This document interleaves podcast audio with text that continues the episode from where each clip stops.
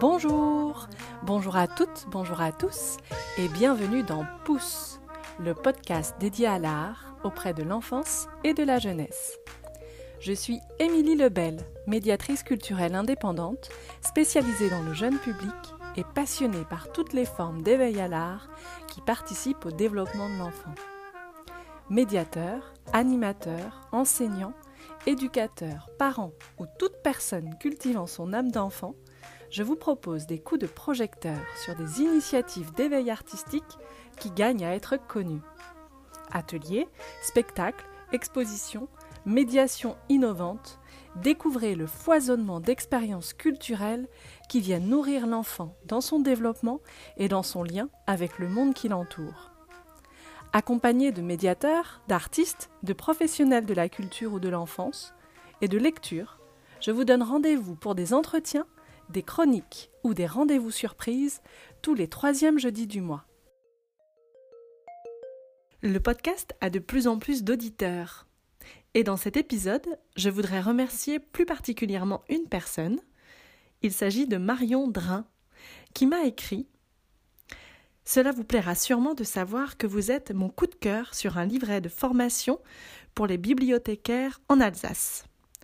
Tous mes encouragements et hâte de vous écouter encore.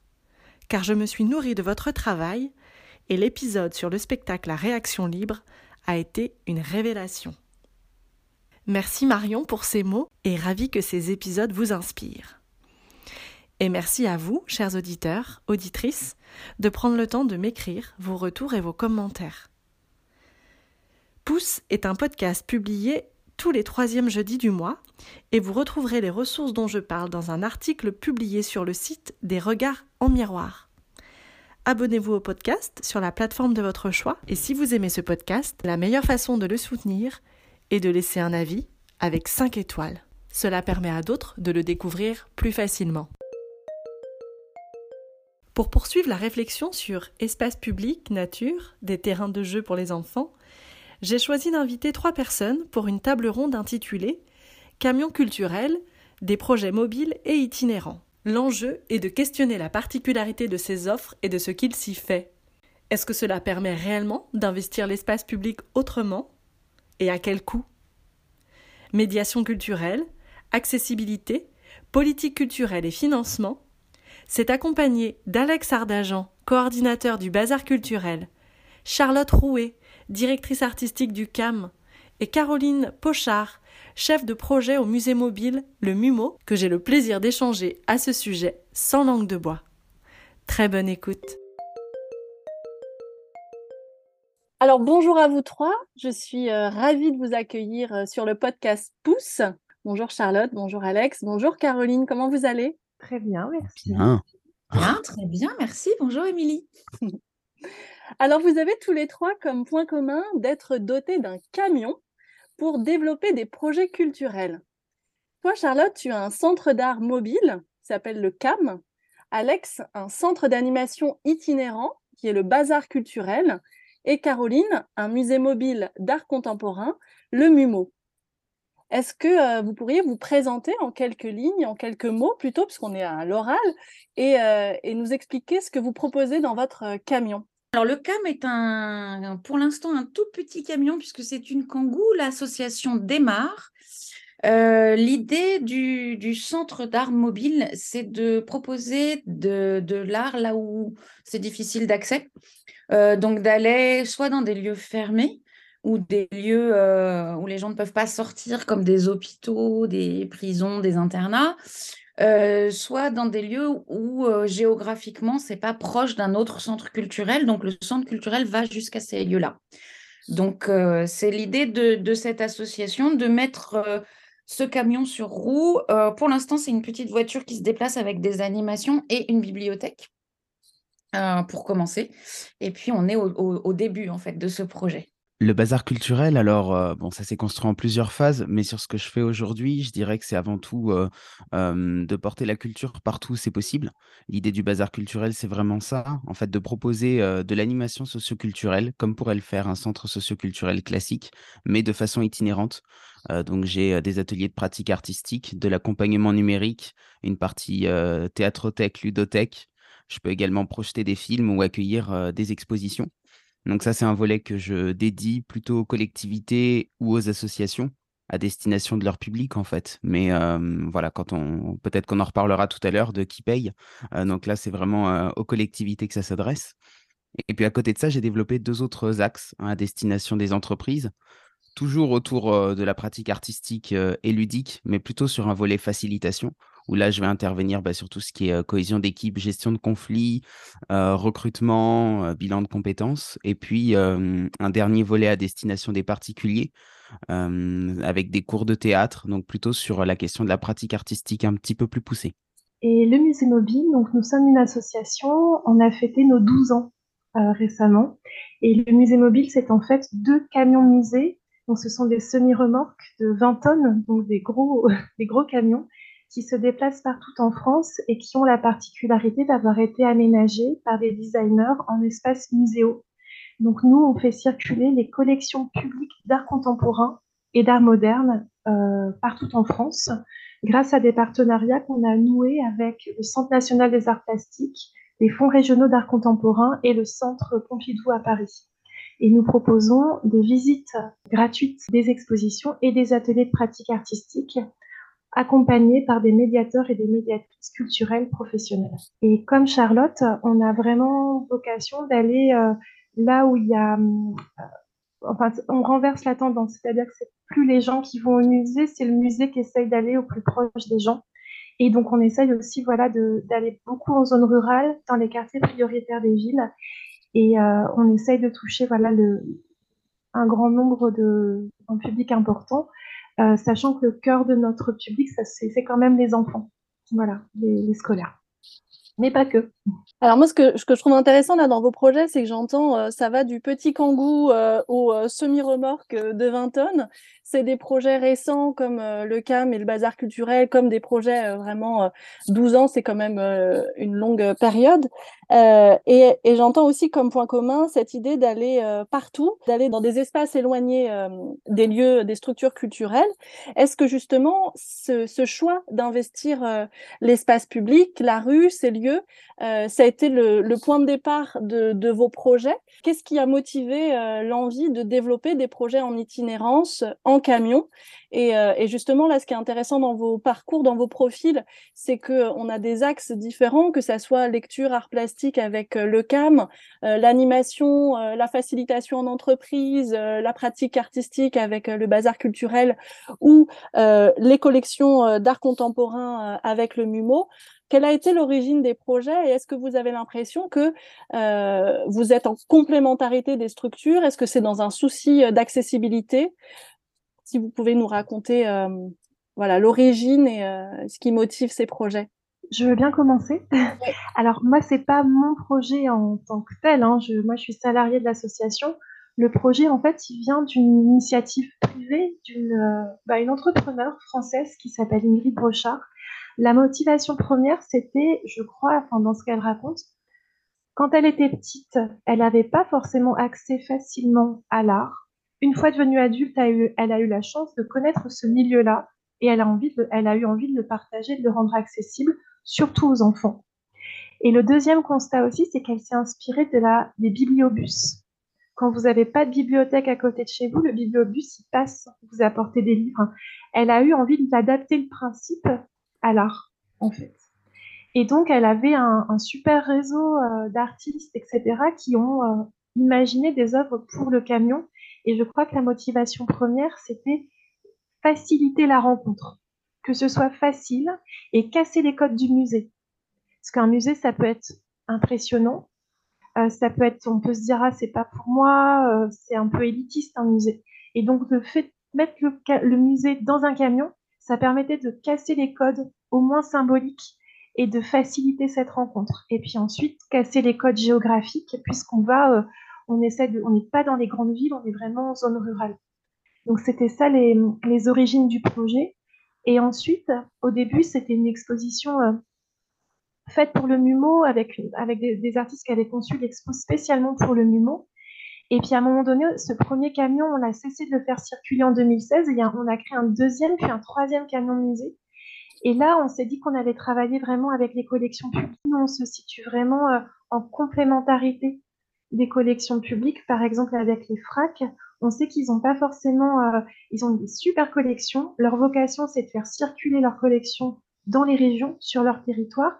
Ils n'ont pas forcément toujours la possibilité d'aller partout. Donc nous, on essaye de compléter leur diffusion, en fait. On est vraiment des, des outils, enfin pas des outils, mais des, des, complices, on va dire, de leur, euh, de, leur, de leur mission. Donc on se situe vraiment en complémentarité et on essaye toujours aussi de faire des liens avec les structures culturelles qui existent déjà sur les territoires où on va. Donc on veut vraiment pas se positionner comme des concurrents, mais plutôt comme des acteurs complémentaires. Oui, la notion de complémentarité est vraiment importante et intéressante parce que c'est vrai que quand on arrive sur un territoire, d'autant plus quand on est indépendant, on peut très vite s'attirer les foudres des structures déjà en place qui, elles, bah, font leur maximum pour essayer de, porter la culture là où c'est possible, d'attirer les publics qu'elles n'attirent pas. Donc oui, je, rebondis aussi là-dessus. Après, pour l'historique du bazar culturel, pour ma part, c'est un petit peu différent. Moi, je viens du spectacle vivant je me suis formé d'abord comme comédien et j'ai eu une compagnie de théâtre en tant que metteur en scène pendant sept ans. Et en fait, assez vite, je me suis rendu compte qu'il y avait une certaine partie du public qui, n'accédait pas aux salles de spectacle. Et bah, je me suis demandé comment faire. Et la réponse immédiate, ça a été la médiation culturelle. Donc au départ, j'ai commencé à monter des actions culturelles dans les bibliothèques, dans les écoles, partout où je pouvais en fait. Et malgré ça, je me rendais compte que ça fonctionnait pas déjà parce que le milieu artistique était très fermé, donc on me répondait que c'était pas mon travail, que moi en tant que metteur en scène, mon boulot c'était de faire un spectacle et que bah voilà, il fallait que je me cantonne à ça. Les artistes avec lesquels je travaillais, ils n'avaient pas non plus forcément cette vocation sociale que moi je me sentais, donc je, me suis retrouvé dans une impasse. Entre-temps, j'ai déménagé en zone rurale, est arrivé le confinement, donc la troupe, la troupe est tombée à l'eau parce que bah voilà, aller à Paris, c'est devenu compliqué. Et puis pour les Parisiens, venir en campagne, c'est devenu compliqué avec les confinements les couvre-feux. Donc je me suis réorienté dans le social. J'ai travaillé dans différentes structures sociales auprès de publics assez marginalisés et dits vulnérables. Et ça m'a ouvert d'autres portes, notamment sur les questions d'aller vers, d'itinérance. donc ça, ça a été le point de départ et puis, j'ai vu un documentaire aussi qui a pas mal, qui a pas mal marqué, marqué mon parcours. ce documentaire s'appelle Northern Soul de Sean McAllister et il raconte l'histoire d'un ouvrier du nord de l'Angleterre qui, qui aménage un bus pour faire slammer les gamins des quartiers. Et donc, qui fait ça en plus de son boulot d'ouvrier. Donc, le, soir, il prend son bus et puis il va faire il va faire son projet culturel et bah, ce, documentaire a vraiment marqué, marqué mon parcours. Et donc voilà, toutes ces influences sont venues nourrir la création du bazar culturel, sachant que par ailleurs, j'avais aussi l'envie d'avoir un lieu dans lequel je puisse défendre ma propre programmation, etc. Donc voilà comment le projet est né. Alors moi, j'ai encore un autre parcours. En fait, moi, j'arrive du monde de l'éducation. et du monde de l'éducation populaire. C'est-à-dire que j'ai commencé par être animatrice dans des centres de loisirs, formatrice au CMEA. Et puis, je suis devenue en, professeure des écoles pendant 25 ans. Au départ, j'étais à Paris. Donc dans les quartiers hein, pour débuter. Et puis ensuite, j'ai déménagé en Charente-Maritime.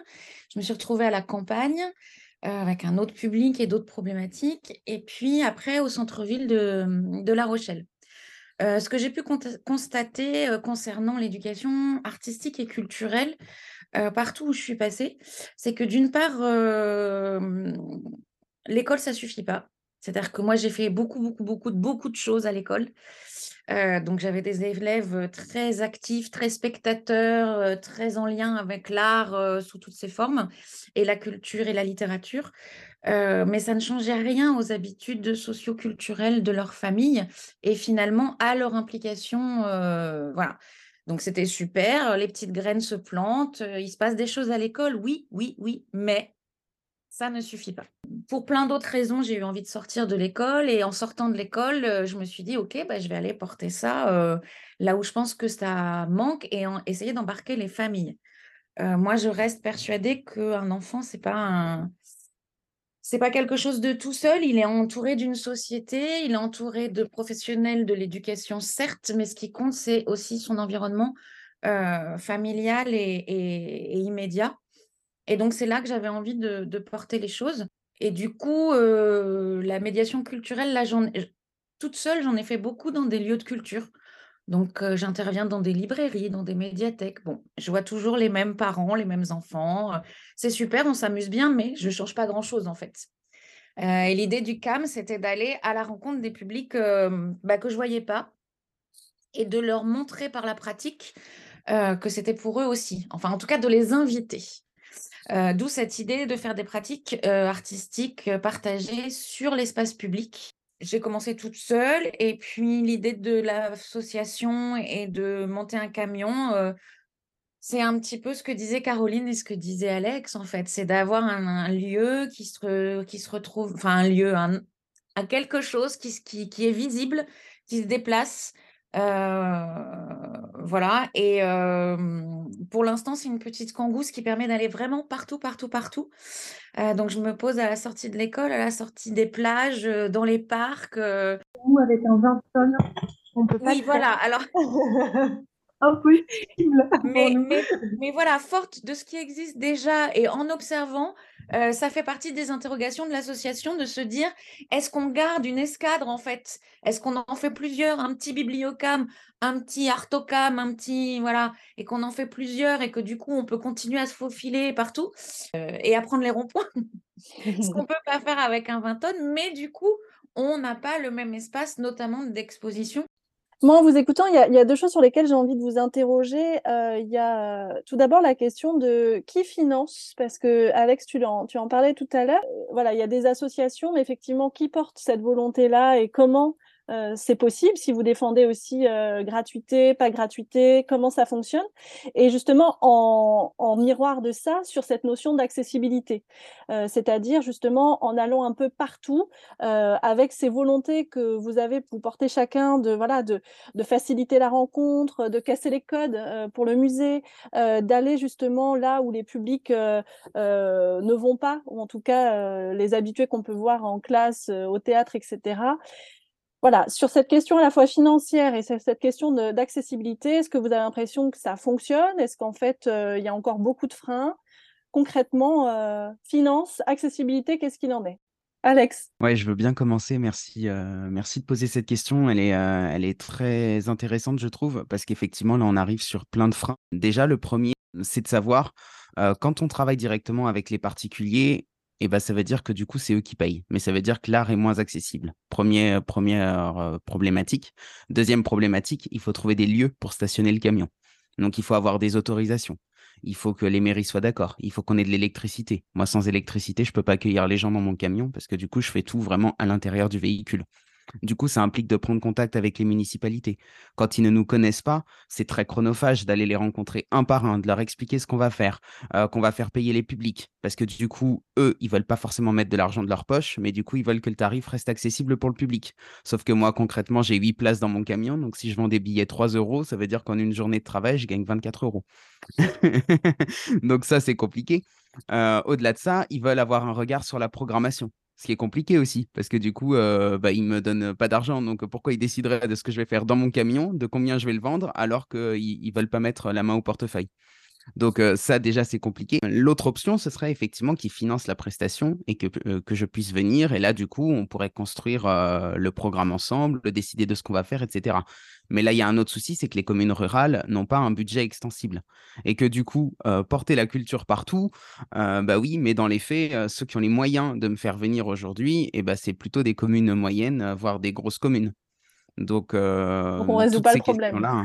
Donc, en fait, ça résout pas le problème. Alors, euh, on, peut, euh, on peut tordre la, question dans tous les sens. Le, problème reste là. Donc, de mon côté, en tout cas, c'est extrêmement compliqué. Donc là, aujourd'hui, j'en suis venu à ne me déplacer pour les collectivités que sur prestation. Je fais plus d'activités en direct avec les publics, hormis les cours de théâtre, pour la simple et bonne raison que c'était beaucoup trop chronophage parce que du coup, bah, à côté de ça, moi, je suis indépendant. Donc, tout le temps que je vais passer à démarcher des mairies, à les rencontrer pour construire des programmes que je vais vendre 3 euros euh, pour des gens qui, en plus, ne vont pas venir parce que du coup, après, c'est à moi de faire le travail de mobilisation des publics. En fait, je m'en sortais pas et je faisais que ça. Et comme euh, bah, il n'y a que 7 jours dans une semaine, euh, bah, j'ai arrêté. Donc, je fais plus que de la prestation pour les collectivités. Et là, petit à petit, je suis en train de reprendre les ateliers, mais par, par touche de un ou deux par-ci, par-là, pour voir si ça prend. Et je l'ai fait du coup chez moi. J'ai la chance d'avoir un grand jardin dans lequel le camion est garé. Donc là, j'ai pas besoin de demander une autorisation. J'ai pas besoin d'électricité. Enfin, je suis directement branché chez moi. Et donc, du coup, bah voilà, en fait, tout ce qui va être programmation en direct avec les publics, je suis en train de le développer comme ça. Et donc, c'est un espace itinérant qui n'est pas itinérant malgré tout, mais il est itinérant quand il peut. Mais le reste du temps, bah, pour l'instant, c'est comme ça. Oui, en fait, j'entends de cette itinérance, elle est possible si elle est portée par le politique territorial et par les, collectivités qui, qui t'accueillent. Est-ce que vous faites le même constat, Charlotte et, et Caroline? D'un point de vue technique, complètement. Mais par contre, nous, à la différence d'Alex, on est une association. Donc en fait, qui dit association dit demande de subvention. Donc nous, notre modèle économique au MUMO, depuis euh, longtemps maintenant, c'est un financement mixte entre des subventions publiques. Donc nous, on est soutenu par le ministère de la Culture, euh, par le ministère de l'Éducation nationale un petit peu, euh, par les DRAC, donc les directions régionales des affaires culturelles, qui sont les, représentations de l'État et du ministère en région, par les départements et par les régions. Donc ça, c'est le travail de ma collègue Lucie Avril de cette recherche de subvention qui est un très très gros boulot, puisqu'en fait, comme nous, on, circule partout en France, en fonction des régions que l'on va traverser, on va aller chercher, euh, solliciter les acteurs de, la région. Et donc nous, donc ça c'est la partie financement public, et puis après on demande du mécénat. Donc ça c'est une grosse recherche aussi de subvention. Euh, pour vous donner des exemples, voilà, on, peut être subventionné, euh, les crédits agricoles par exemple, les banques, on a été subventionné par la Malif, euh, la Massif, voilà, c'est des exemples de mécènes qui nous suivent. Et du coup, ça, ça nous permet d'avoir des budgets pour nos tournées. Donc, les, budgets que l'on, les subventions que l'on reçoit nous permet aussi de déterminer le nombre de semaines que l'on peut parcourir dans une région, par exemple. Et ça, ça nous permet de proposer euh, les activités du MUMO entièrement gratuitement pour nos publics. Tout est gratuit pour les gens qui viennent dans le MUMO. Après, en revanche, il y a différentes, donc il y a ces aides, enfin ces subventions, ce soutien financier qui nous vient de mécènes, des, structures publiques, et puis on demande aussi euh, aux territoires d'accueil, que ce soit les communautés de communes et ou les communes, euh, de s'engager un petit peu aussi. Donc il y a un petit engagement financier de leur part, et puis un engagement logistique, technique, par exemple, ce que disait Alex, et eh ben, la commune qui va accueillir le MIMO, c'est-à-dire qu'on va accueillir 15 classes de leur école gratuitement. Mais en contrepartie, et eh ben, faut trouver le bon lieu de stationnement. Nous aussi, on doit être branchés électriquement pour faire fonctionner notre climatisation. Donc, il faut le branchement électrique. Et puis, on va demander aussi euh, euh, la restauration et l'hébergement pour notre équipe de médiation, par exemple. Et du coup, comme on arrive à solliciter finalement les acteurs à différentes échelles, euh, ça permet de, envie de dire, de fédérer un peu tout le monde autour du projet. Et donc, du coup, après, euh, nous, on, travaille aussi vraiment en partenariat pour euh, la question de la mobilisation des publics, par exemple. Donc, on a un gros travail de coordination, d'approche de nos partenaires, etc. Mais une fois que tout le monde est entré dans le projet, généralement, ça, chacun se répartit les tâches et du coup, les tournées se, se déroulent assez facilement. Oui, parce que ça, ça m'intéresserait, on en parlera après avoir entendu Charlotte, mais euh, Charlotte et Alex travaillent plutôt sur un, niveau local. Vous, vous êtes plutôt national avec le MUMO. Hein. Ça, nous, on est national. Oui, c'est ça. Nous, on couvre vraiment toute la France. Quoi. Avec trois camions qui tournent euh, en même temps. Avec deux camions. On a deux camions en parallèle, qui tournent en parallèle. Il y en a un qui était dans les pays de la Loire jusque janvier, qui va partir dans la Loire et dans l'Ain au mois de juin. L'autre en ce moment du centre Pompidou, avec les œuvres du centre Pompidou, euh, s'apprête à tourner en Île-de-France. D'accord. Et euh, voilà, on, vise vraiment le, tout, tout le territoire. Ouais. Oui, donc on n'est pas sur les mêmes échelles et aussi sur les mêmes. Non, c'est pas les mêmes échelles, mais c'est un projet qui est aussi plus vieux aussi. Oui. Donc on a eu le temps euh, de, de se développer, de, d'affiner nos modèles et notre organisation aussi. Je pense que c'est normal et euh, dans, dans 10 ans, euh, il y aura peut-être plein de camions pour Charlotte aussi et, et voilà et pour Alex, enfin des perspectives d'évolution aussi. Je pense que c'est juste la temporalité qui est pas qui est pas la même quoi. Mais voilà. Charlotte, toi, de ton point de vue, comment comment tu le vois ça? Et, et en plus en off, on parlait aussi de ces différences entre les espace public, qu'est-ce que ça veut dire entre la ville et la campagne? Enfin, comment toi tu comment c'est financé le projet et comment tu tu vois cette notion d'accessibilité? Alors encore une fois, le projet est tout neuf, donc du coup il a des idées, mais voilà donc. Euh, le, le, CAM a bien écouté les expériences précédentes, bien vu Alex dépatouiller dans un certain nombre de choses cette dernière année, étudier aussi tout ce qui existe, le temps d'avoir du monde pour se lancer dans, dans, dans les recherches d'argent, puisque c'est quand même ça le... Le nerf de la guerre le nerf de, du développement. Donc, les, les, expériences qu'on a pu faire, c'est que quand on propose d'amener de la culture n'importe où, tout le monde nous accueille si on est gratuit. Enfin, tout le monde. Pas vraiment tout le monde, mais voilà. Quand on a commencé à se faire payer, moi, je l'ai essayé en mon nom l'année dernière. on me faisait venir hein, sur des pour des événements, des choses comme ça. Donc, on payait la prestation, mais la prestation. Or, euh, c'est vrai que l'idée que, qu'on a, nous, pour le moment, c'est de se dire, euh, ce qu'on aimerait, c'est que les gens puissent avoir accès à une forme d'abonnement et que euh, le CAM puisse venir une fois par mois avec des propositions différentes. Et notre idée, c'est d'avoir un financement mixte Effectivement, euh, et de, partir en croisade, là, c'est le, le, but de ces prochains temps, euh, de partir en croisade et de se faire financer, effectivement. Euh, voilà. C'est aussi pour ça que c'est une association. J'ai bien écouté Alex l'année dernière. Et comme moi, j'ai une auto-entreprise à côté, que je suis indépendante, j'ai bien regardé un peu comment on était accueillis partout. Euh, déjà, apparemment, moi, je dois porter des valeurs associatives puisque tout le monde pense que je suis une association à moi toute seule. Donc, je me suis dit, bah, autant en être une. Et effectivement, pour pouvoir demander des subventions, pour être portée à la fois par, euh, euh, par les fonds publics et puis parce que c'est une habitude pour moi. Moi, j'ai quand même été un de 25 ans, donc le fait que le public porte les valeurs éducatives, d'éveil artistique, d'éducation artistique, de culture, etc. Ça me paraît hyper important. Le mécénat aussi. Enfin bon, voilà, on va aller toquer à toutes les portes euh, de façon à ce que ce soit très peu cher pour les petites communes. Parce que nous, pour le coup, on a vraiment envie d'aller, euh, c'est pour ça qu'on reste avec des petits camions, on a vraiment envie d'aller dans des endroits, euh, voilà. Et pour ça, il faut que ce soit pas cher pour les communes, mais que ce soit payant quand même pour les communes. c'est important, on, pense. Et notre idée, mais alors peut-être Caroline, tu peux me dire ce que tu en penses. Notre idée, c'est que les, hum, artistes qui montent dans le camion euh, soient adhérents de l'association et que les communes qui font venir le camion soient adhérents de l'association. Euh, on se base sur des espèces de modèles de SS, là, un petit peu d'économie sociale et solidaire, de, de coopératifs, partenariats. Et puis, euh, voilà, c'est ce qu'on a dans l'idée de développer en tout cas. Moi, je trouve ça hyper important ce que tu dis sur les gens euh, sont très ouverts quand c'est gratuit. Mais en fait, tout a un coût. Et si c'est gratuit pour les publics, en fait, c'est pas gratuit. Et moi, je, suis, je te rejoins complètement, Charlotte, sur le fait que nous aussi, hein, des fois, il y a des petites communes qui nous disent ah, là, je suis désolée, mais on ne peut pas donner euh, cette petite contribution financière qu'on leur demande. Mais du coup, pour nous, c'est quand même hyper important qu'elles soient impliquées. Et donc, du coup, ça va peut-être passer genre par, euh, bah, dans ces cas-là, vous gérez l'hébergement de l'équipe. Mm. Ça peut être chez l'habitant. Hein. Euh, vous gérez les repas de l'équipe de médiation, mais ça peut être à la cantine de l'école, vous voyez. Et en fait, du coup, on, est, on essaye dans la mesure du possible que tout le monde se sente impliqué dans le projet. Et du coup, c'est une jolie idée, cette idée de dire, bah, on est une association, et du coup, tout le monde vient adhérer, que ce soit les artistes, que ce soit les communes. Je trouve que c'est une jolie idée de, de, créer un collectif, en fait, hein, et ça fédère, en fait. Nous, c'est un peu plus compliqué parce qu'on va, soit tu vas rester au même endroit, ouais.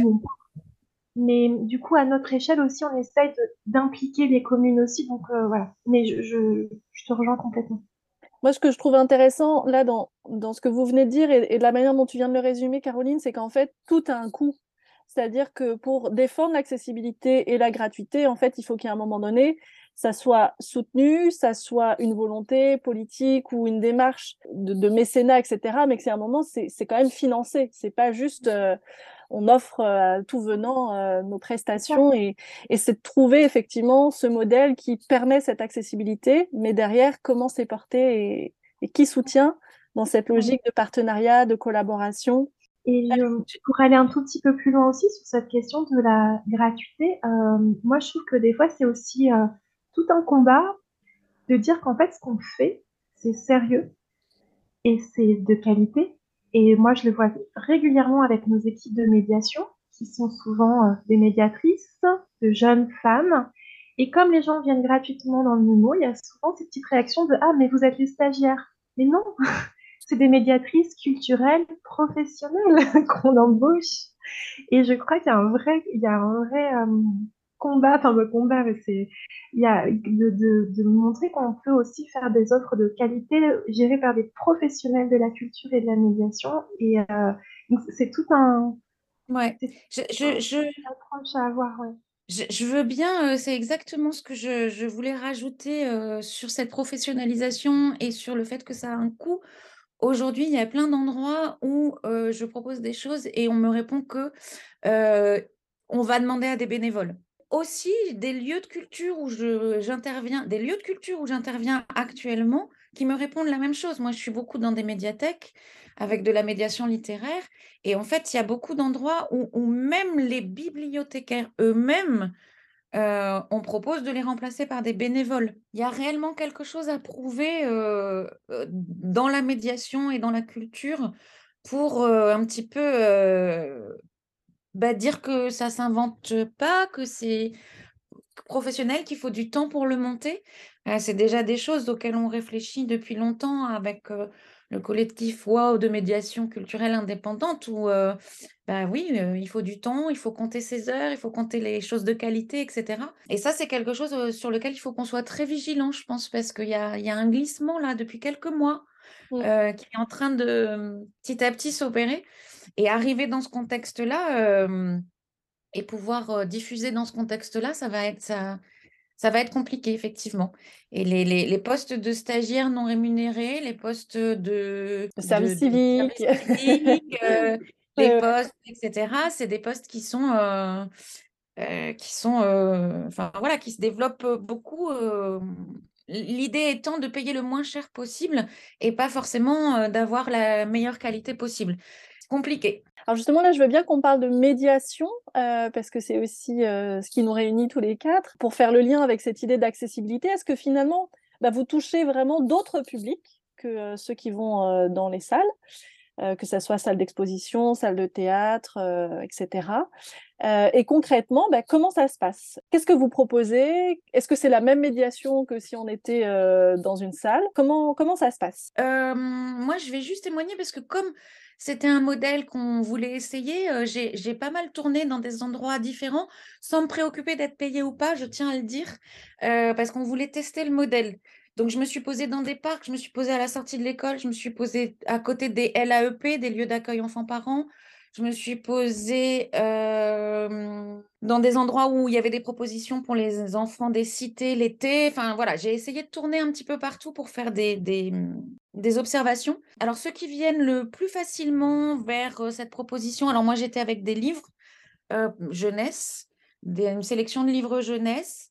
j'ai remarqué qu'il y avait des endroits où si je n'avais que des livres, les gens ne venaient pas voir ce qui se passait parce que les livres, ce n'était pas leur univers. Du coup, j'ai rajouté des petits ateliers graphiques et des petits jeux, euh, mais que je trouvais en lien avec les albums que je proposais, etc. Et là, du coup, j'attirais un petit peu plus de monde, parce que comme il y a des crayons, on se dit que l'enfant, il va se débrouiller avec. Enfin bon. Donc, du coup, euh, j'ai remarqué que, que les livres tout seuls, euh, bah, venaient ceux qui, étaient déjà attirés par les livres. Mmh. Donc, il y avait cette histoire d'appâter, en fait, et d'arriver de, à appâter un peu ce public qui ne viendrait pas. Euh, d'autre part, il y a aussi la disponibilité des gens qui passent. Euh, cet été, quand j'étais à, la sortie de la plage, il faisait très, très, très, très chaud. Les gens n'avaient qu'une envie, c'est d'aller se baigner. Ils ne s'arrêtaient pas à bouquiner. En plus, la municipalité, là, pour le coup, j'étais, payée par la municipalité, m'avait installée dans un endroit où il n'y avait pas d'ombre, ce qui était oh! fort ah intelligent à 4 heures à la sortie de la plage.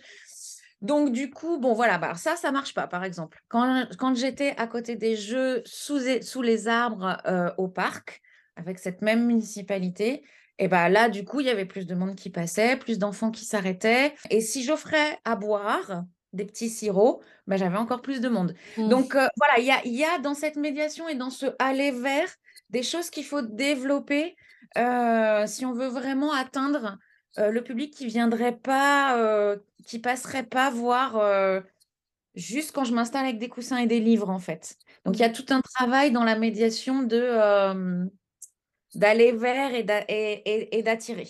On, a de la climatisation dans le MUMO, c'est notre argument quand il fait chaud. dans le cas du bazar culturel, c'est un petit peu différent parce que comme je le disais tout à l'heure, du coup, je n'interviens plus que sous forme de prestation. Donc quand c'est une prestation, bah, c'est un public qui est euh, captif.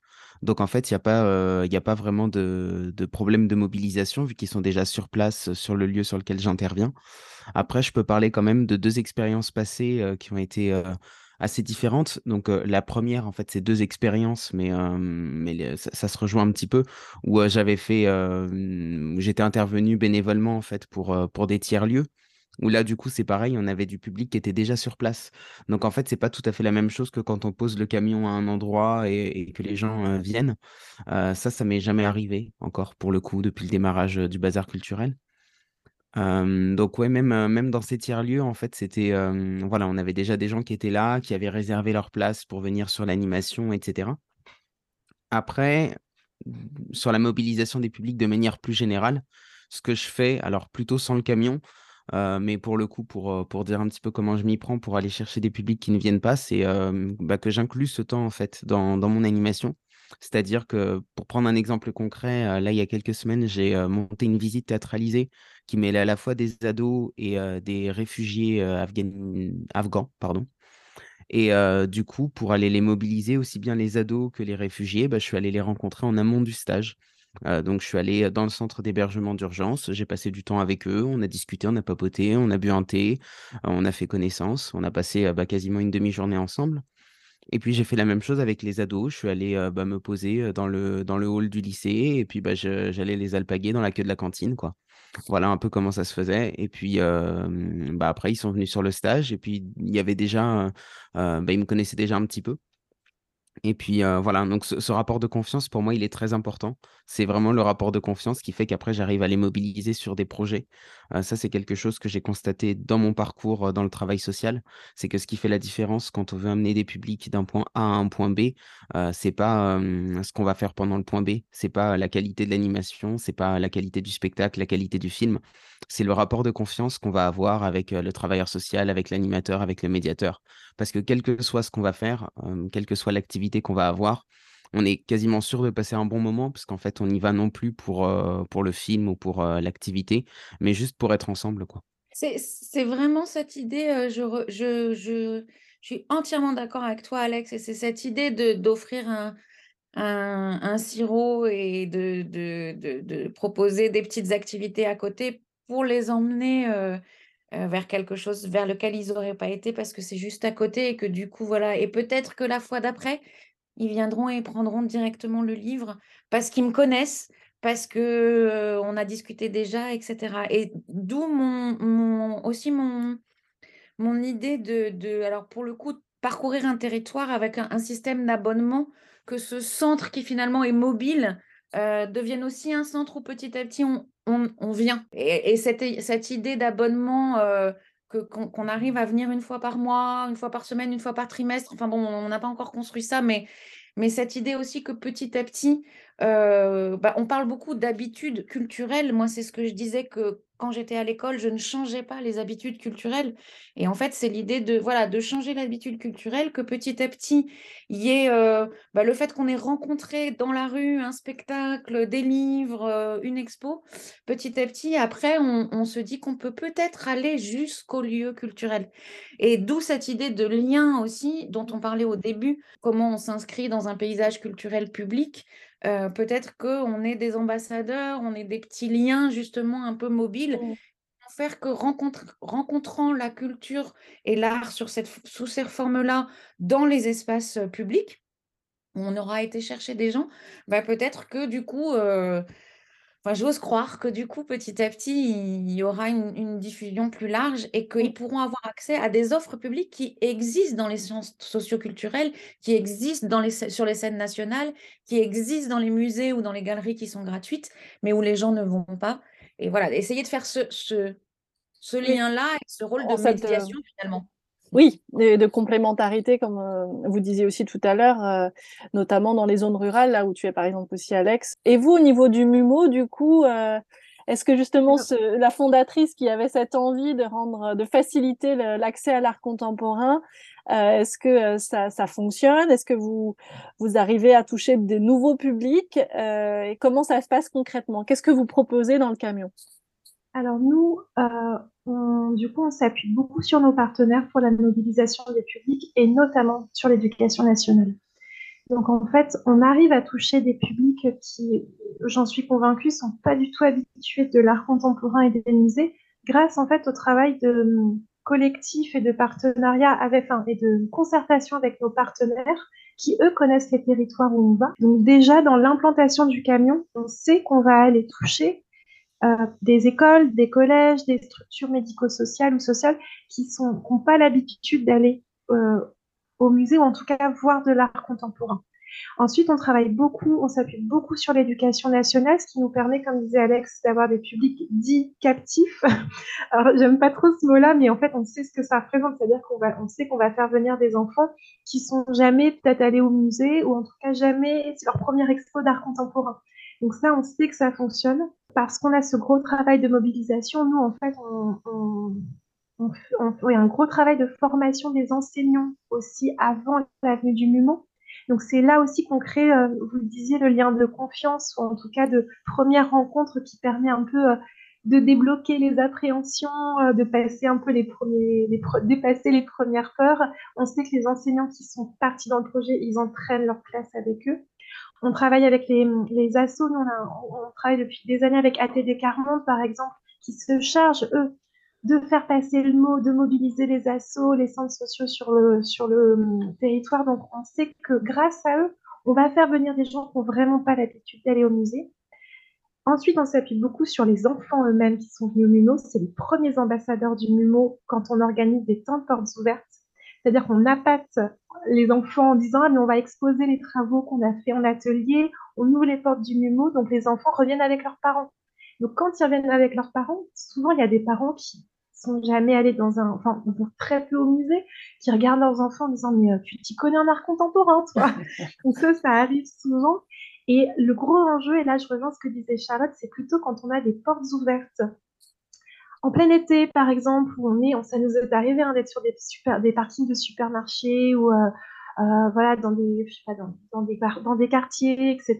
Et là, l'enjeu, il est là. Quand eh ben, il faut aller capter les gens le tout public, quoi. Et là, c'est là, là que la com, elle est très importante, là que la complicité de la commune qui nous accueille est très importante aussi, parce que bah, c'est vrai que des fois, c'est pas facile d'aller chercher les gens, euh, alors même qu'on sait que, des fois, on est vraiment sur une place au milieu des tours, quoi. Et on sait que les gens, potentiellement, ça serait une découverte pour eux, mais c'est plus compliqué d'aller les chercher. Donc, on a aussi parfois, voilà, des moments où ah bah, ça a moins fonctionné que d'autres, quoi. Oui, ce qui, est, aussi les, le cœur de la médiation de l'humain, c'est qu'on ne maîtrise pas tout et que c'est quelle, est quelle est la rencontre qui va se produire ou pas. Et concrètement, vous, au MUMO, euh, on rentre dans le camion, c'est justement des expositions, euh, il y a des œuvres exposées, c'est vraiment l'idée dont pénètre presque dans un mini-musée. quoi. Complètement, c'est un mini-musée. Donc, le premier, l'un des camions a été designé par Mathilde Crassé, qui est une designer française. L'autre camion, le Numo Saint-Pompidou, a été designé par une agence d'architecture qui s'appelle Hero Arnaud Architecture. en fait, le camion, la remorque, on dit souvent aux enfants que c'est comme des Transformers, ça s'ouvre. Et en fait, on rentre à l'intérieur. Donc, c'est deux ambiances. Le Numo Saint-Pompidou, c'est plutôt en mode white cube, mais avec des œuvres accrochées. C'est que des œuvres originales. Et le numéro de Nathalie Crassé, c'est un peu plus euh, chaleureux parce que c'est un système de d'accroche en bois. Il y a un côté un peu cabinet de curiosité euh, établi. Et en fait, on rentre ces 40 mètres carrés d'expo où on peut accrocher des, peintures, de la photo, du dessin. On a une petite salle vidéo pour les, les vidéos d'artistes. Euh, on a eu euh, des œuvres sonores, on a, on a de la photo, bien sûr, on a eu des costumes, on a eu des livres d'artistes. Donc, c'est vraiment un mini espace d'expo avec le système d'accroche, le système d'éclairage, euh, le, la clim, donc, ce qui nous permet d'avoir des œuvres fragiles tout au long de l'année, été comme hiver. Et c'est vraiment ouais, un, un mini musée. Et de ce que j'entends, du coup, avec une scénographie avec un parti pris différent entre le camion qui a été designé par Batali Crasset et le camion designé par l'agence d'architecture EMO, c'est ça? Héro Arnaud Architecture. Arnaud. Et puis, après les œuvres, j'imagine qu'elles changent en fonction des en tournées. Fait, on fait des, exactement, on fait des expos temporaires. Donc, on fait, avec le MUMO de Saint-Pompidou, c'est deux expos par an. Et avec l'autre MUMO, celui qui est donc, designé par Nathalie Crassé et dédié aux collections des FRAC et du CNAP, c'est plutôt, on va dire, deux à trois expositions par an. Donc ouais, avec le MUMO de Nathalie Crassé, on en est déjà, il tourne depuis 2017, donc on en est déjà à la dixième ou onzième exposition, douzième même, je ne sais plus.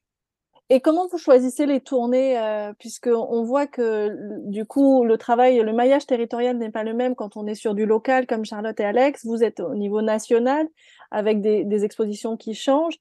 Comment les tournées, elles se construisent vous euh, Comment vous choisissez d'aller à tel endroit et pas un autre? Est-ce que une commune qui a accueilli euh, le camion de Nathalie Crasset pourra accueillir l'autre camion? Comment ça marche? Alors, c'est par entre guillemets par opportunité, c'est-à-dire qui se profile. C'est-à-dire que parfois, on va. Je vous donne un exemple. On a très envie d'aller en région Aquitaine. Mais ça prend pas encore. C'est-à-dire que euh, la région n'est pas encore euh, mûre et pas encore prête et tout. Donc, euh, par contre, il y a d'autres régions qui nous sollicitent. Ou alors, là, c'est le travail de ma collègue, justement, Lucie Avril, c'est d'aller démarcher, on fait un peu de démarchage aussi. Et donc, en fonction de la réaction des, régions, des territoires, on peut se dire, ah bah tiens, on va se lancer dans euh, une tournée. Ça peut marcher à l'inverse aussi, c'est des fracs qui viennent nous voir. on aimerait bien faire une expo pour le MIMO, et du coup, on, entame le travail de maillage et de, d'appel aux partenaires à partir de la demande du frac.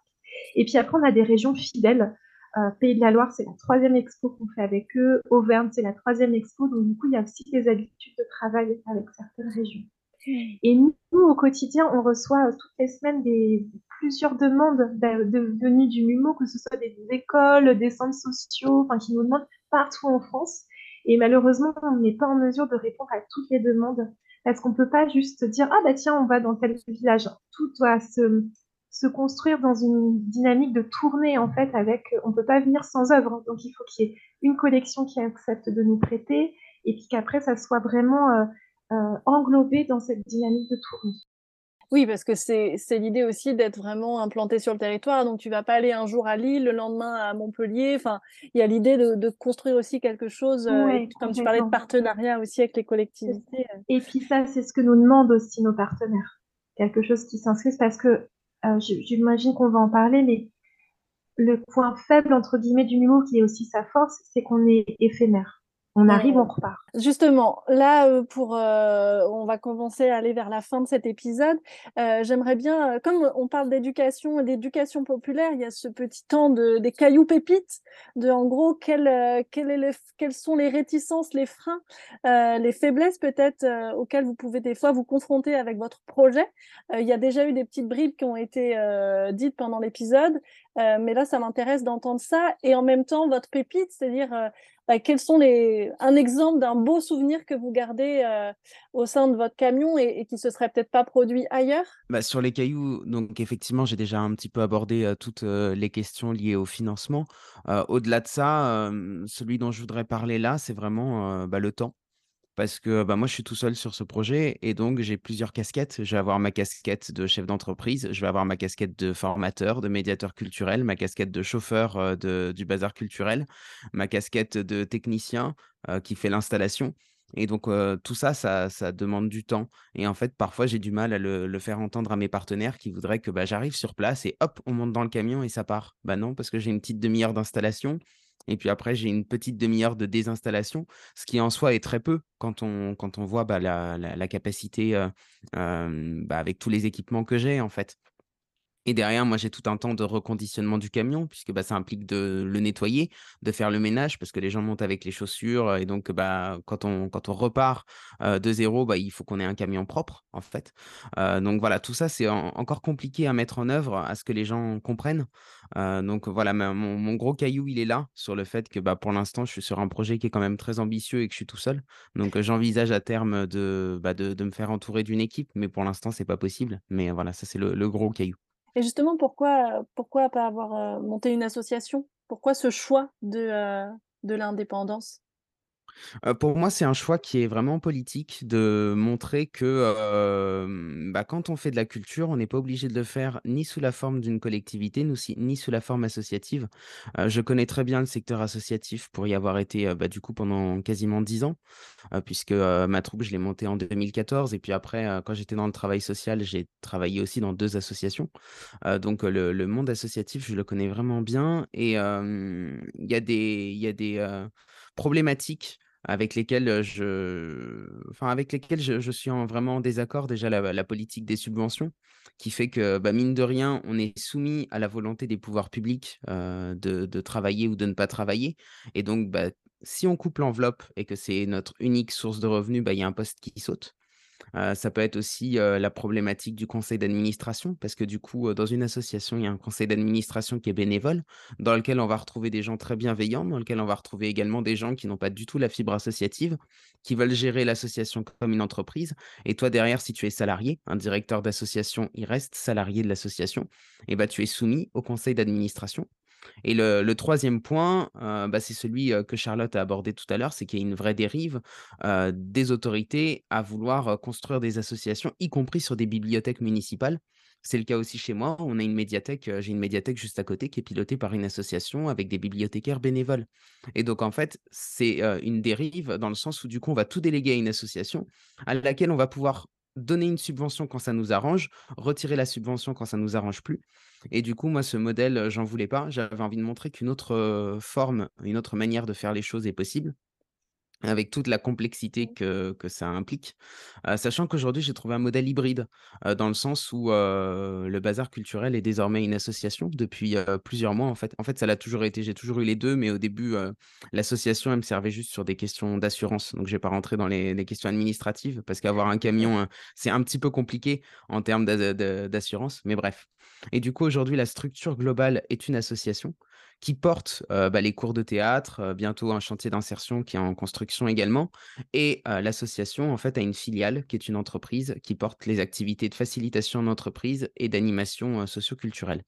Et donc, ça veut dire qu'aujourd'hui, mes partenaires, ils peuvent éventuellement me financer par le biais d'une subvention s'il n'y a pas d'autres possibilités et qu'il n'y a pas de budget.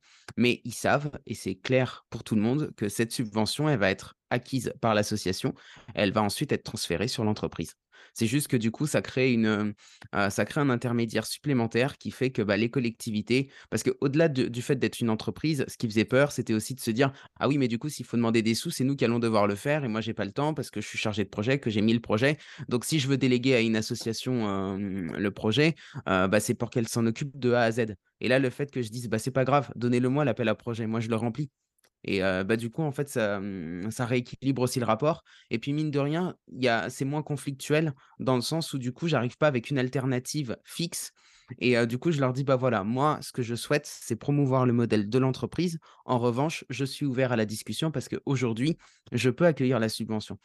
Et du coup, ce qui est très drôle, et je finirai là-dessus, c'est que depuis que cette association existe, on me demande beaucoup plus de devis, mais pour mon entreprise ce qui est quand même, ce qui est quand même très drôle, quoi. Et ce qui me prouve aussi que ce qui était compliqué au départ n'était pas le fait que je sois une entreprise, c'est le fait que j'arrive avec un dispositif qui est complètement alternatif et on se dit: «Oh là là, c'est qui, c'est qui cet qui veut révolutionner le système, quoi?» ça fait peur, en fait, d'avoir un révolutionnaire en face de soi. Alors que si on a quelqu'un qui dit: «Bah, j'ai bien compris que le système, il a des failles, j'ai bien compris que c'est compliqué, j'ai bien compris que vous faites du mieux que vous pouvez», moi, j'ai une alternative à vous proposer. Elle n'est pas parfaite, mais en attendant, c'est cette alternative que j'ai envie de porter. Et peut-être qu'on peut trouver un terrain d'entente, un, endroit où c'est de la diplomatie en fait. Trouver un mmh. endroit où on peut ouvrir le débat, où on peut ouvrir la discussion et voir ce qu'il est possible de faire à partir de vous qui vous êtes et ce que vous avez envie de défendre, et moi qui je suis et ce que j'ai envie de défendre. Et une pépite de ce qui s'est passé dans ton camion qui reste un beau souvenir? Ouais, alors c'est une, phrase qu'on m'a dite, c'était un jour où mmh, l'animation que je finissais, donc c'était un atelier écriture de chansons, que j'avais fait. J'avais pas eu beaucoup de monde, j'avais eu 2 gamins, j'étais un petit peu déçu de ma journée. C'était en plus quelque chose que j'avais fait bénévolement quasiment et bon, j'étais vraiment très, très déçu du déroulement de la journée, d'autant que c'était le week-end, j'avais sacrifié mon week-end pour pouvoir le faire, bref et donc il y a une dame qui vient me voir au moment où je suis en train de démonter et qui me dit: «Vous savez, le le le gamin là qui est venu sur votre atelier écriture de chansons, peut-être que vous en avez eu qu'un». Enfin, il y y avait sa petite sœur aussi, mais en tout cas, lui, c'était le plus investi. Elle me dit: «Peut-être que vous en avez eu qu'un, mais en tout cas, il est ressorti avec des étoiles dans les yeux et donc même Mmh. si vous avez qu'une personne à votre atelier, bah, vous pouvez vous pouvez être sûr qu'il se souviendra toute sa vie du jour où il a écrit une chanson dans un camion». La, mmh, j'avais un peu commencé à aborder la chose. il y a évidemment maintenant la question de d'aller chercher des financeurs, que ce soit des financeurs publics ou privés.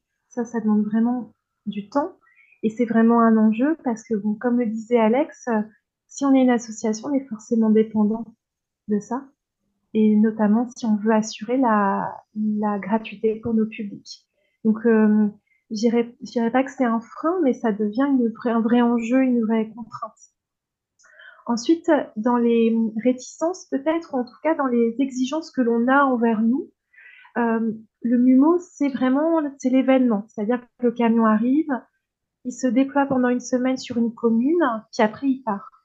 Donc du coup, il y a une vraie, heu, attente et une vraie exigence qu'il y ait des liens qui soient faits avant, pendant et après la du MUMO. il y a une attente en fait, qu'on soit en lien avec les structures culturelles déjà existantes, qu'on puisse créer éventuellement des prolongements. Donc c'est tout l'enjeu aussi de la, la, formation des enseignants en amont, c'est pouvoir les inciter à faire des liens après, euh, développer des projets en classe autour du MUMO par exemple. C'est toujours cet enjeu de qu'est-ce qui reste après l'avenue du MUMO. Et c'est compliqué de résoudre cette, euh, cette équation-là parce que euh, parce que pas voilà, pas pas évident. Et ensuite, euh, on a pu ressentir quelques réticences aussi. Bah, par exemple, cette région, la région Aquitaine, un des arguments, c'est de dire oui, mais vous allez entrer en concurrence avec le FRAC, par exemple. Alors que nous, on ne se voit pas du tout en concurrence. Mais il y a cette question d'allouer de, des budgets. Pourquoi est-ce qu'on ferait un budget supplémentaire au MUMO alors que normalement, vous faites tourner les œuvres du FRAC? Donc, il y, a certains partenaires qui sont un peu, euh, je dirais, frileux parce qu'ils disent qu'on va être quelque chose un peu concurrentiel alors qu'on ne se veut pas concurrentiel. Et puis, là, très récemment, il y a aussi quelques questions qui commencent à se poser sur le fait qu'on fait circuler des camions et que c'est pas hyper écologique. Oui. Alors après, nous, on dit, mais oui, mais le fait de faire venir le camion dans la cour de l'école, ça permet d'éviter que des bus euh, scolaires, euh, d'envoyer de, que les enfants prennent le bus pour aller dans la ville d'à côté, etc. Voilà. Euh, et du coup, voilà, c'est un peu les, on va dire les, les, je dirais pas que c'est des freins, mais c'est des choses à prendre en compte et qui sont un peu des, des enjeux à, des, à travailler, des défis à travailler et à relever. Euh, donc ensuite, nous au MUMO, pour la petite partie euh, pépite, il y en a beaucoup. Moi, avant d'être chef de projet, j'ai été moi-même médiatrice au MUMO. Donc nous, on, au MUMO, on a vraiment envie de, de développer une, comment dire, une approche euh, ludique, simple, sensible, accessible à l'art contemporain, que ce soit une rencontre. Moi, je me suis toujours dit que, en fait, l'art contemporain, c'était un super prétexte pour que les gens se rencontrent, pour qu'on parle. C'est ça, on pourrait montrer des timbres du 19e siècle ou des amphores romaines. Le tout, c'est qu'on se parle quand même, qu'on se mm. retrouve. Quoi. Et donc, c'est ça qu'on essaye de véhiculer, c'est comme ça qu'on que nos équipes de médiateurs et médiatrices y voient aussi la chose. Et je dirais que il y a plein de souvenirs, mais parmi les plus jolis, euh, c'est euh, bah voilà, cette petite fille, je crois, qui rentre dans le camion pendant les portes ouvertes, qui traîne son papa. Tu vois. Elle, en, elle en a parlé toute la semaine, donc enfin, elle vient le soir, elle montre à son papa ce que c'est que le mimo, et elle commence à faire la médiation toute seule, quoi. et son père qui la rien en disant, mais tu t'y connais en art contemporain, toi? Et il y a un autre souvenir aussi, je me rappelle, euh, pareil, les portes ouvertes, et il y a une enseignante qui revient. Et on discute, et en fait, il se trouve qu'il y avait un de ses élèves qui était revenu aussi. avec ses frères et sœurs, avec sa famille, et qui expliquait les œuvres. Et la maîtresse qui me dit, mais vous savez, cet enfant-là en classe, il parle pas. Il a des grosses difficultés. Et là, bah voilà, il s'était passé un truc. Je dis pas qu'il n'y a que au mieux que ça se passe, au contraire, hein, pas ça. Mais on voit ça, on le sait en fait, on le voit de nos yeux que la proximité des œuvres, que le fait de faire des ateliers de pratique artistique, de faire des choses, de voir des choses. En fait, ça, il peut se passer des trucs dans la tête des enfants, des jeunes. Et en fait, on a plein d'exemples comme ça, et c'est ça que je retiens, quoi. Et c'est ça qui me motive à faire ce boulot. Ça me, ça me fait plaisir tes pépites, Caroline, parce que euh, moi, en tant qu'enseignante, je l'ai beaucoup vécu, ça, de revoir, de voir les enfants euh, revenir là où on avait travaillé avant, etc. Donc ça, c'est super. Euh, quand je dis l'école, ça suffit pas, c'est que bah, c'est pas tous les enfants qui reviennent. Donc moi, mon idée, c'était d'aller chercher les autres. On est bien d'accord. Et du coup, du coup, moi, je vais commencer par ma pépite. il y a deux ans, parce qu'effectivement, le projet, en fait, euh, et ça va faire mon caillou après, euh, le projet, il, dort depuis deux, trois ans déjà, euh, le temps que j'ai le temps de m'y consacrer. Donc là, c'est un petit peu ce qui va se passer. et donc, à un moment, pour essayer le modèle, pendant trois mois, je me suis posée dans un parc le mercredi après-midi. J'avais profité du fait qu'il y ait un petit marché de producteurs locaux dans ce parc à ce moment-là. Et puis, c'est un parc dans un quartier où les enfants viennent au square, etc. Et donc, je voulais essayer de me poser là. Donc, je me suis posée pendant trois mois. Euh, euh, j'ai fait euh, avril, mai, juin. Et en fait, il